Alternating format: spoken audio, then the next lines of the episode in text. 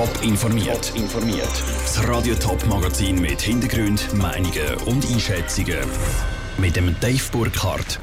Warum Tour de Suisse das Frauenfeld für die Autofahrer zur Herausforderung wird und warum die Arbeitslosenzahlen im Kanton St. Gallen im Schweizer Vergleich tief, die Schaffhausen aber eher hoch sind, das sind zwei von den Themen im Top informiert am Mittag.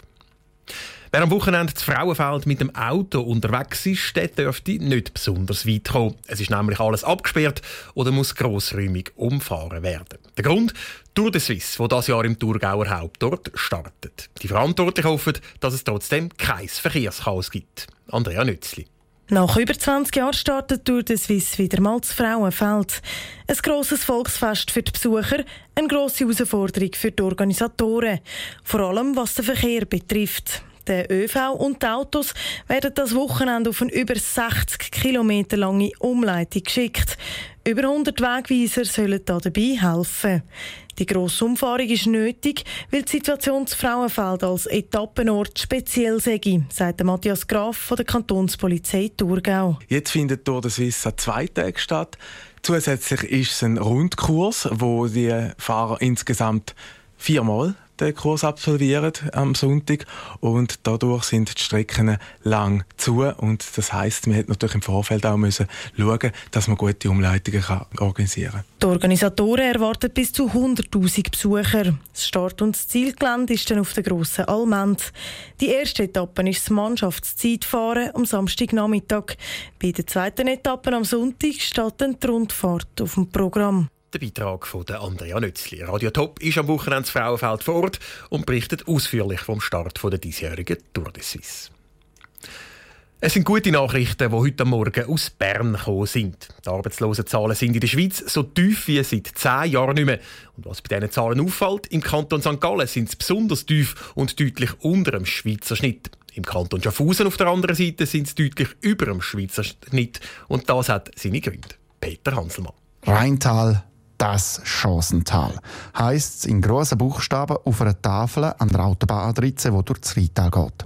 Und gerade das Rheintal im Kanton St. Gallen hat in letzter Zeit tatsächlich viele Chancen für Arbeitnehmer geboten, sagt der Walter Abderhalde, der Leiter der Arbeitslosenversicherung vom Kanton St. Gallen. Wir haben natürlich im Rheintal, aber auch in anderen Regionen vom Kanton St. Gallen sehr gut funktionieren, sehr moderne Industrie im zweiten Sektor und das hilft uns natürlich jetzt dass auch die Zahlen entsprechend zurückgehen. Die Zahlen gehen zurück, weil der Franken-Euro-Kurs wieder einigermaßen stabil ist und die Industriebetriebe so einen Haufen Arbeit haben. Entwicklungen, die auch der Kanton Schaffhausen spürt. Auch im Kanton Schaffhausen sind die Arbeitslosenzahlen nämlich zurückgegangen, aber im Schnitt sind sie deutlich über dem Schweizer Mittel. Das liegt unter anderem an einer neuen Messmethode, die noch nicht ganz stimmt. Dann sei die Nähe zu Deutschland, wo immer noch drücke und es gäbe all noch Altlasten, sagt der Vivian Biener vom kantonalen Arbeitsamt. Vor vier Jahren seien im Kanton nämlich auf einen Schlag 450 Jobs verloren gegangen. Es sind mehrere Firmen gewesen, also das eine, äh, sicher der grösste Teil ist bei einer Firma gewesen, aber es sind mehrere Firmen gewesen, die geschlossen haben und die zum Teil aber gerade im tief qualifizierteren Bereich Stellen hatten und das hat uns natürlich schon gewisse Auswirkungen gegeben. Wir haben es zwar können vermitteln, aber nicht unbedingt überall nachhaltig sein. Aber es ging aufwärts mit der Wirtschaft und darum auch abwärts mit den Arbeitslosenzahlen. Und die Entwicklung, die sei noch nicht fertig. Das glaubt nicht nur der Vivian Biener von Schaffhausen, sondern auch der Walter Abderhalde von St. Gallen. Der Beitrag von Peter Hanselmann. Dass viele Firmen Arbeitnehmer suchen, hat auch Auswirkungen auf die Jugendarbeitslosigkeit und auf die Zahlen der arbeitslosen Menschen über 50. Bei den Jungen und bei den Älteren ist die Zahl nämlich auch deutlich gesunken. Am Sonntag kommt eine ziemlich komplexe Vorlage zur Abstimmung. Das Schweizer Stimmvolk entscheidet dann über die sogenannte Vollgeldinitiative. Die Idee der Initianten tönt eher kompliziert. Eigentlich geht es aber nur um eine einzige Änderung im Bankensystem. Der Matthias Strasser fasst die wichtigsten Argumente zusammen. Die Änderung, die die Vollgeldinitianten wollen, Banken sollen Sparguthaben besser absichern. Jeden Franken, den sie als Kredit ausgeben, sollen sie auch tatsächlich in Form von Franken im Tresor haben.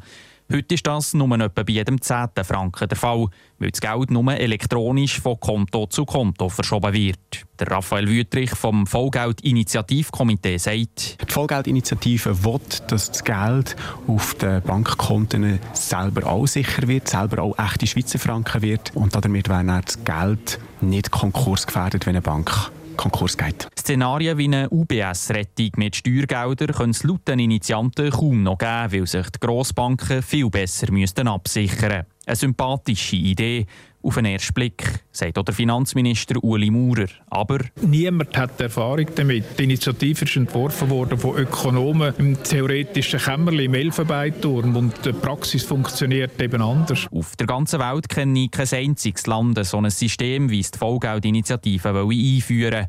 Ausgerechnet auf dem wichtigen Bankenplatz Schweiz ein so ein neues System ausprobieren, sei heikel, weil man die Folgen nicht kenne. Darum ist gut gemeint, ist manchmal das Gegenteil von gut. Kommt dazu, sagen Gegner wie der SVP-Nationalrat Franz Grütter, dass die Schweiz nach der Bankenkrise schon reagiert hat. Ich glaube, wir hier in unserem Land haben zwischenzeitlich natürlich, äh, ich meinte, doch Hausaufgaben gemacht. Die Banken haben heute Auflagen, eine riesige Eigenkapitalbasis zu haben. Und eine so eine höhere Eigenkapitalbasis heisst eben, dass das Geld der Sparer auf der Bank besser geschützt ist. Die Vollgeldinitianten kritisieren aber noch einen zweiten Punkt.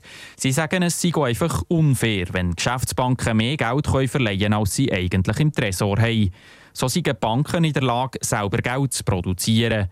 Das käme viel günstiger als Geld gegen Zins auszulehnen, wie das alle anderen müssen machen müssen. Noch einmal der Raphael Wüttrich. Es ist ganz klar, dass das Privileg von Bankenseite verteidigt wird bis auf das Blut.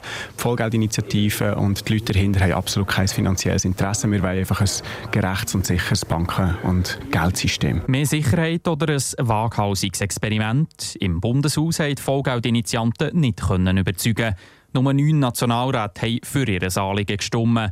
Ausser die USO und die Autopartei spricht sich keine Partei für das Vorhaben aus. Neben der Vollgeldinitiative kommt am Sonntag auf nationaler Ebene auch noch das neue Geldspielgesetz an Turnen. Aber auch in verschiedenen Kantonen und Städten im Sendegebiet wird abgestimmt. Allein in der Stadt Zürich über nicht weniger als zehn Vorlagen. Radio Top berichtet am Sonntag ausführlich in einer Sondersendung ab Mittag am 12 Uhr. Top informiert, auch als Podcast. Mehr Informationen gibt es auf toponline.ch.